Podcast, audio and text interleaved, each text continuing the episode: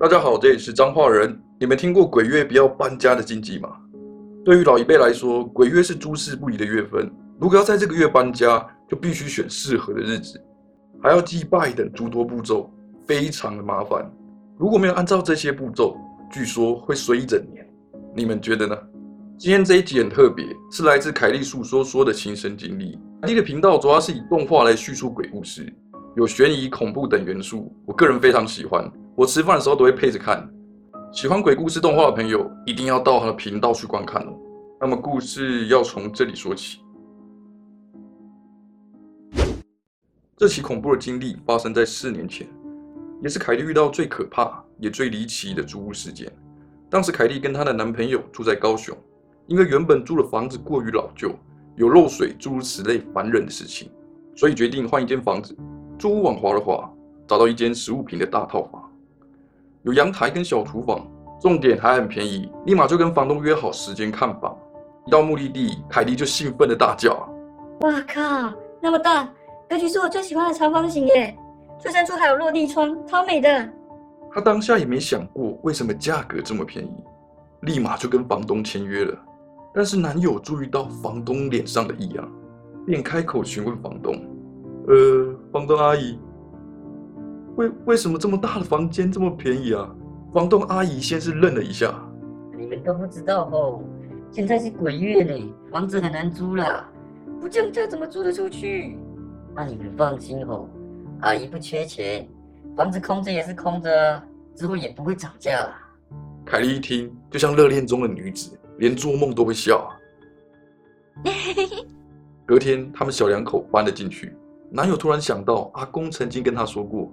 如果鬼月要搬迁的话，除了简单的祭拜之外，最好先看好移桥迁的日子，还要在大太阳最大的中午时入住，才能确保顺利。男友想了一下，我靠，修八环了吧？那民俗说法吼，听啊听啊都饿啊啦。同时，也是去年鬼月搬家，业绩还不是全公司第一，因此他们根本就没有理会这个习俗，搬进去了。一开始，他们小两口吵架的频率莫名的增加，小到不能再小的事情都能吵。哎，我要吃玉米蛋饼，你买培根蛋饼干嘛了？吼？什么啦？你平常不都吃培根蛋饼？哦哟，你不会问我？奇怪，有份口味又不早讲，差差差，扯弯哦，够差赶紧去买啊！一开始他们也没觉得特别奇怪，但随着频率不断的增加，强度也更激烈了。某天下午又大吵了一架，只差没有打起来。凯莉很生气的把门一甩，便出门了。一路上哭着骑车前往闺蜜家，骑到一半，一台发财车突然紧急右转，凯莉及时刹车才躲过一劫。回想起来，刚刚后照镜根本没有看到车啊，那台车到底是从哪里来的？越想越毛，后面边骑边发抖，好不容易才到达闺蜜家，跟闺蜜诉说着发生的一切。自从这次车祸事件后，恐怖的氛围又升了一级。一早醒来，凯莉经过衣橱要走到浴室洗脸的时候，洗到一半，从镜子的反射隐约看到门口有一个黑色的人影。谁？谁啊？心里觉得毛毛的，想了一下，会不会是因为自己近视看错了呢？正当他再度洗脸时，又感到一股被注视的感觉。接连的几天，凯莉怎么睡都睡不饱，越睡越累，很难从梦里醒来。就算醒来了，也完全不记得做过什么梦。凯莉随口问了男友，男友竟然也发生一模一样的情形。凯莉开始觉得一切不太对劲，男友却觉得是她想太多了。结果一言不合又开吵啊！直到某天男友回老家办事，只剩下凯莉跟她的猫咪。这天晚上，凯莉从梦中惊醒，因为她的猫发出了很恐怖的叫声。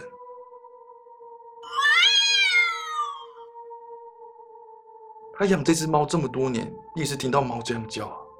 猫咪好像被惹怒，又好像害怕的声音。可是家里除了他自己，根本没有别人啊。那一晚，他蜷缩在被窝里，一动都不敢动，伴随着恐怖的猫叫声度过。隔天一早，赶快打电话叫男朋友快一点回来。然而，真正可怕的事情才刚要开始。男友回来的当晚，两人都已躺平，灯也全关了，准备要睡觉的瞬间。吱了一声，电视打开了。家里是使用 NOD 的盒子，而电视显示的是没有开 LOD 时会出现的蓝色画面。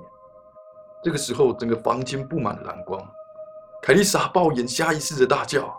你敢骂嘞？快去给我关电视！男友则是一派轻松，哦，电视秀的而已啦，那么紧张干嘛啦？关完后就上床睡了。隔天，凯莉跟男友很晚才睡觉，他们两个在客厅的位置，男友用桌机玩着英雄联盟，而凯莉则是用笔电看影片。时间来到凌晨三点多，吱的一声，电视又打开了，他们当场傻眼，对看了三秒，马上找遥控器跟猫咪的位置。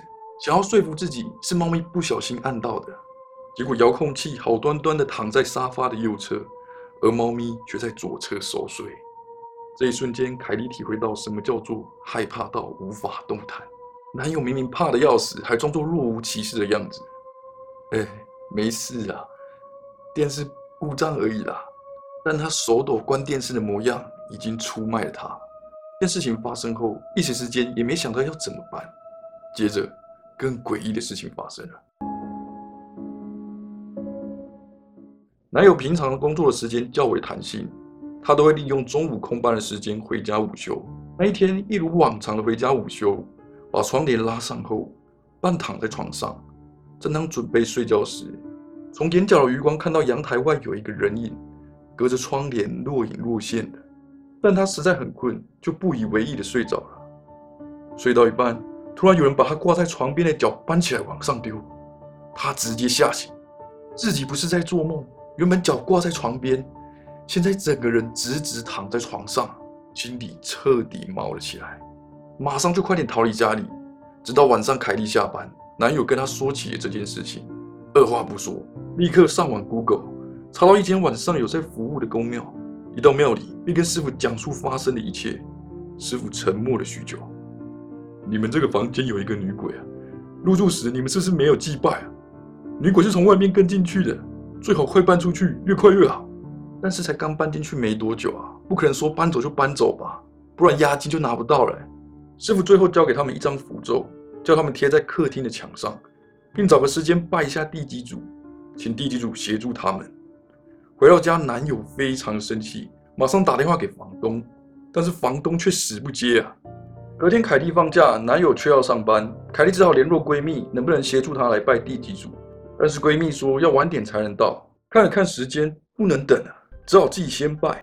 不知道是不是因为心理作用，本来就觉得待在家里的氛围不好，想起师傅的话，更加觉得不舒服了。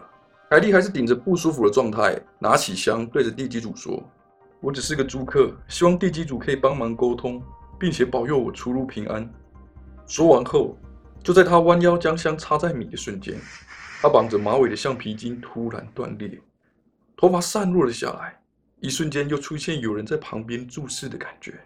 凯莉吓到连拜都不拜了，赶快缩到沙发上，打开电视播着新闻，等闺蜜到来。过了一段时间，闺蜜来之后，马上跟闺蜜讲了刚刚事情发生的经过。之后，两个人才默默的把祭拜仪式完成。后来，他们跑去附近一间历史悠久的大庙。但那间庙并没有帮人办事，于是凯莉上了香，并用宝贝的方式询问神明：“请问王爷，我家真的有一个女鬼吗？请问她是外面带回来的吗？”问完之后，凯莉头皮发麻，家里真的有鬼啊！但是回想起来，昨天去公庙问的师傅说，鬼是从外面带进来的。可是王爷给的回复是原本就在屋子里，这让凯莉非常的疑惑。过了一周，凯莉的同事也得知了这件事。同事说，在他台南老家有一间很有名的三太子庙，有在帮人办事。凯莉就抱着实验的心态，决定尝试看看。因为信徒众多，好不容易才约到时间。一到目的地后，便开始处理。从太子庙方给的讯息得知，他们家真的有一个女鬼，而且是凯莉从外面带进来的。庙方说，太子会帮他们处理好屋子里的女鬼。那天之后，家里原本一直弥漫着让人压迫、不舒服的感觉，再也感受不到了，再也没看到诡异的人影。电视也恢复了正常，猫咪再也不会发出恐怖的叫声。然而，凯莉心中一直有一个疑惑，不过这个疑惑将用特别的方式来解开。凯莉原本以为她永远不会知道家里的女鬼到底从何而来，只能当做自己是时运不济。没想到后来凯莉的弟弟刚退伍，暂时到凯莉家借住。在一天晚上，约十点多，凯莉跟弟弟回到家后，准备要停机车时，同一层的邻居突然从阴暗处跑了过来。邻居一边哭一边说住我隔壁的一直说我半夜很吵，但是我都很早睡啊。你们也住我隔壁，半夜真的很吵吗？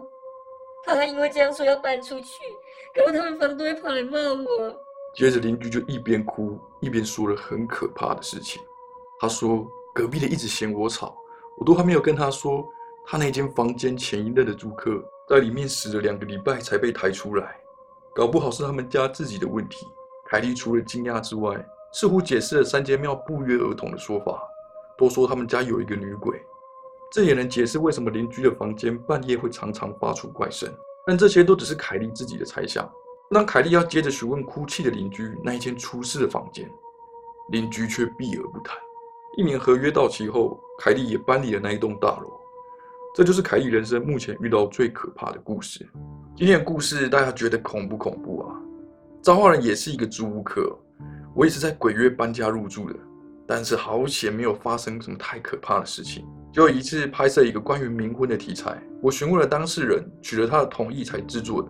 不过影片里面有放他阴妻的灵位照片，加上我的风格就是比较喜欢刷背蓝，结果我当时的设备 GoPro 就一直绿屏故障，我超怕。但是相机才刚买哎，我只好一直跟他说：“对不起，对不起，我不是故意要北蓝的啦，对不起啊，我会帮你放一张很漂亮的照片当示意图，你不要生气啊。”结果相机就恢复正常。真正太恐怖了。